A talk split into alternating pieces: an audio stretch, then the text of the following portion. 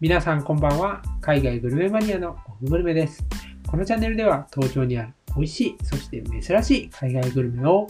食べ歩き13年、年間365日以上の海外グルメを東京で開拓する海外グルメマニアことオググルメがお伝えしてまいります。東京にいながら世界の料理を食べたいなという方は、ぜひフォローして聞いていただけると嬉しいです。それでは本日も始めていきたいなと思います。本日はですね、人気の比較シリーズをやっていきたいなと思います。というのも、どういうものかっていうと、実際に東京で食べられる海外グルメと、現地で私が食べた海外グルメ、同じものを比較してどうなのかっていうところを皆さんにお伝えしていくシリーズになっております。今日比較するのは、おにぎりになります。でも、もちろん日本のおにぎりではなく、台湾のおにぎり、ファントワンというものです。実はこれ、じわじわと今、東京でですね、人気になっておりまして、これまでは台湾料理のレストランで出てなかったんですけど、メニューに加わってきたり、大久保にですね、専門店ができたりなんていう風で、じわじわとですね、人気を拡大しているグルメになるんですね。そんな台湾のおにぎりをですね、大久保で食べた台湾のおにぎりと台北で食べた台湾の本場のおにぎり、どう違うのか、ここをですね、今日は皆さんに紐解いていきたいなというふうに思います。それでは早速次のチャプターでですね、どういうふうに違うのか、そこをですね、台湾おにぎりの概要を説明した後にですね、お伝えしていきたいなと思います。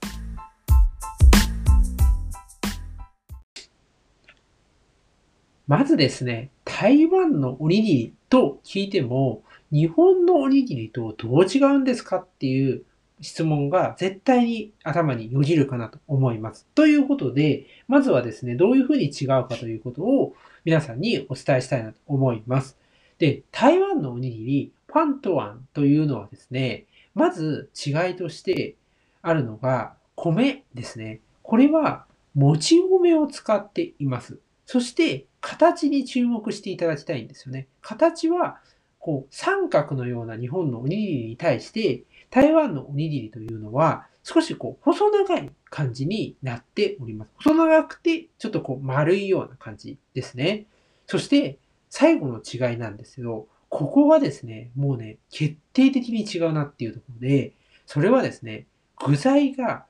本当にたっぷり入ってるってことなんですね。日本のおにぎり、まあ例外はあるとはいえ、基本的にコンビニのおにぎりとかも、すべてこう真ん中に具材がこう入ってますよね。なんですけど、台湾のおにぎりっていうのは、こう例えば細長いので、こうちょっと真ん中でパカッとこう、あの、ご飯を半分に割った時に、もう中の、その、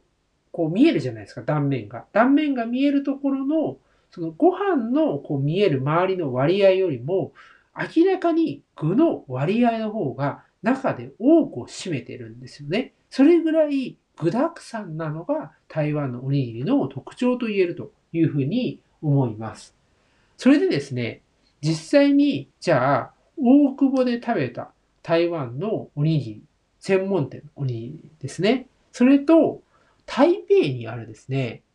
おにぎり屋さん、飯糰、台湾のあの中国読みで、シューク。これあの、どういう意味かっていうと、 time for rice balls と、おにぎりの時間という意味合いですね。あの、すごいですよね。シュークって時刻って意味、あの、ちょっと発音間違ってます。シュークなのかわかんないですけど、あの、えー、時刻っていうふうにね、書いて、そういう、まあ、あの、こうおにぎりを食べるときですよ、みたいなのを表したお店になります。で、まずね、違いっていうところで言うと、私は、私個人のね、考えとしては、本場がね、軍配になりました。確かにね、大久保のお店も美味しいんですよ。すごく美味しい。なんですけど、何がね、この台湾の実際台北のあのお店、ファントワン、えー、シュークが勝ったかっていうと、これね、お米なんですよ。ここのお米選べるんですけど、その選べるお米に紫米っていうのを選べるんですよ。これ、本当にご飯が紫なんですね。で、まあ、紫米っていうのは、黒米とか、あの、そういう風にも言われたりしまして、本当にご飯自体が紫色で、この栄養価が非常に高いんですよね。で、アントシアニン系の色素を含んだ品種がこう入っているから、そういう色合いになるというふうに言われています。でね、これ何がいいかっていうと、このご飯からこう滲み出てくるような、その旨味というか、芳醇な香り、これがね、たまんないんですよ。本当に紫でも濃い紫っていうぐらい色がすごく染み込んでいるような感じで、もうね、そのね、染み込みが今にもこう溢れてきそうなぐらい、それが味とともに匂いも一緒に、その香りでも楽しめるってとこなんですよ。これすごいんですよ。しかもさ、ご飯って炊きたてのってこう湯気が出るでしょ？あの湯気にその香りが一緒に乗って運ばれてくるんですよ。これがね、本当に魅力でしたね。ここは本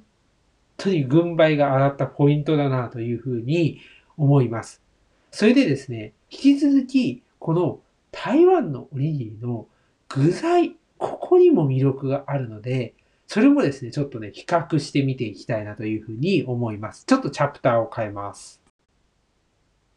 中身ですよね。おにぎりの中身。この具材なんですけども、大久保の台湾のおにぎり専門店と、そして本場台北のですね、おにぎり専門店。これ、両方ともですね、具材に関しては非常にたっぷり、そして種類豊富に入っていて、もうね、結構こう競ってる感じですよね。あの、なんだろう、陸上とかの走ってる時にもう最後の最後までこう競って、どっちがこう胸を前にこう行ってゴールテープを切るかみたいな、そんなような感じぐらい競ってる感じです。なんですけど、ここもね、一個ね、すっごくあの、おすすめのがあってですね、それがこの、え本場のですね、お店にあるですね、中でもそのお店が一押しとしてやっているジャオピエン、えファントワンというおにぎりなんですけど、これ、ジャオピエンなのかな？発音もちょっとすいません。僕の下手くそな発音で、中国をご存知の方が聞いたら、なんだその発音って思うかもしれないんですが、このジャオピエンっていうのは、まあ、おすすめみたいな意味合いでして、おすすめのやつはですね、台湾のソーセージとチーズが入ってるんですよ。はい、来ました。チーズです。あの、大久保のところもですね、このソーセージは、あの、入れられるんですよね。で、チーズなんですよ、チーズ。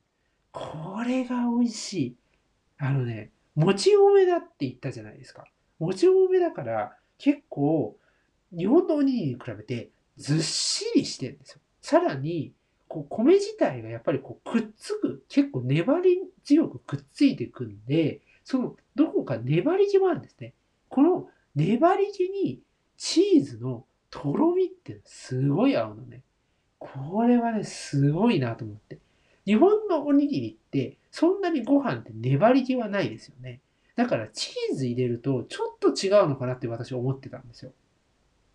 なんですけど、台湾のおにぎりっていうのはそのもち米なんで、このチーズがよーく合うんですよね。そして、やっぱりね、台湾のおにぎりのこれはすごい食感だと食べた時、最初食べた時ね、驚くっていうのが、揚げパンが入ってることなんですよ。皆さん、台湾の揚げパン食べたことありますか？例えば、あの、台湾の豆乳スープとかに、こう、つけて食べるっていう朝食の定番のものです。これがね、台湾のおにぎりには中に入ってるんですね。で、揚げパンだから、なんとなく皆さん、想像できませんか？その食感。こう、バリバリっていう食感なんですよ。これがおにぎりのご飯と共に来るんですよ。食感として。すごくないですか？こういうね、ほんと驚きの食感が生まれるし、他には煮卵とか、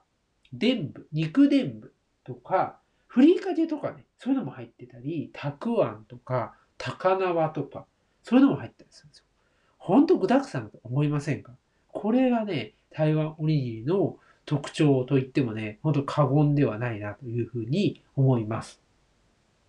そして、もう一個ですね、ちょっと紹介したいのが、この現地のやっぱり現地感ってやつなんですよ。現地がどういう風かっていうと、このですね、あの、ファントワンシュークというお店、普通に、こう、アーケードのあるような、まあ、両、両サイドに、あの、ありますよね。道があって、真ん中にこう道路があって、普通のお店にあるんですよ。普通の通りがありますよね。そこにあるんですけど、その、ゲームセンターがですね。ゲームセンター。ありますよね。皆さんもゲームセンター。ゲームセンターの、こう、なんていうの、ゲームが後ろにあって、前のとこ入り口になってるじゃないですか。ここに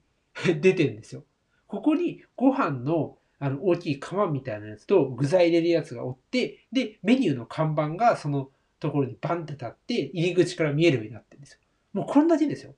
このスペースでやってるんですよ。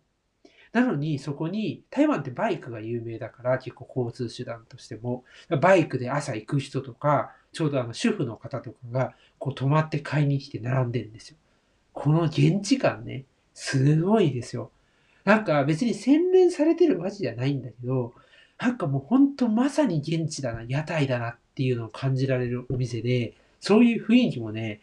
これはなかなかね、東京というのも出せない雰囲気だなと思いましたね。こういう台湾のおにぎり、ぜひですね、東京と現地食べ比べていただきたいなと思います。お店のね、名前も今日載せておきますので、ぜひ皆さん行ってみてください。あ、すみません。そういえばね、あの、東京の大久保にあるお店を、ちょっと名前言い忘れてたなと思いまして、ちょっと最後のチャプターでですね、名前とちょっとお店のですね、まあ、こだわりというか紹介みたいのをしたいなというふうに思います。やっぱりなかなかね、台北まで行けない方もいらっしゃると思いますので、その方にもね、台湾のおにぎりに興味を持っていただきたいなというところで、東京の大久保、新大久保からも駅からも歩きますね、にある東京シャンコー、えー、トワン、え、ファントワンディエン。あの、台湾のあの中国語なんで、ちょっとね、日本語読みっていうのはなくて申し訳ないんですけど、名前はね、ちゃんとあの概要欄のところに書いておきますので、あの、コピペして、え調べてみてほしいなというふうに思います。こちらですね、台湾のおにぎり専門店なんですよ。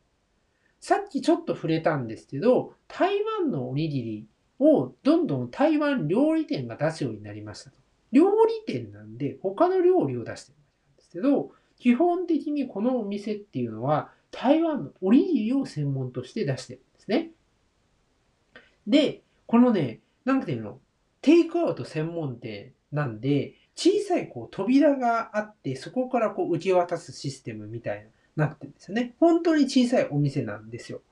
これね、なかなかね、なんか現地を再現してるのかな、みたいなところが、えー、感じられますね。で、さらにですね、こういろいろあの味が選べまして、味というかこう中身ですよね。本当にあのシンプルなものから、さっきちょっと触れました。えー、台湾のソーセージ。これはね、人気ナンバーワンなんですよ。とか、ツナですね。これもトッピングとしてあります。お魚ですね。あとね、ちょっとこれは驚きなんですけど、実は、これ、スイーツっていうのがあるんですね。あの、台湾のおにぎりは甘いおにぎりもあるんですよ。それではその、ピーナッツとか砂糖きび入れたやつ。こういうのもあったりします。で、自分でね、あのトッピングとして、おかかのりとか、そういうのをね、入れたりすることもできるようになっています。なのでね、こう友達とですね、違う味をせっかくなので、こう頼んでですね、食べ比べをしてみるっていうのもいいのかなと思います。で、あの、テイクアウト専門店とはいえ、それ、道路にちょっとこう面してて、横にね、スペースがあるんですよね。皆さんね、立って食べております。これいいですよね。なんかこう、屋台を、で食べたものを、そこで、こう立ってね、もうその場で食べる。こう、これいいですよね。なんかこう、旅行感ってありませんか？あの、もちろん家に帰ってね、ゆっくり食べるのもいいんですけど、その、出来たて、フレッシュさをその場で食べる。これいいんですよ。本当にね、この食べ方おすすめですね。で、あの、もう一つちょっと、これは注意点かなっていうところをお伝えしておくと、このお店はですね、売り切れる可能性があります。これです。これね、人気なんですよ。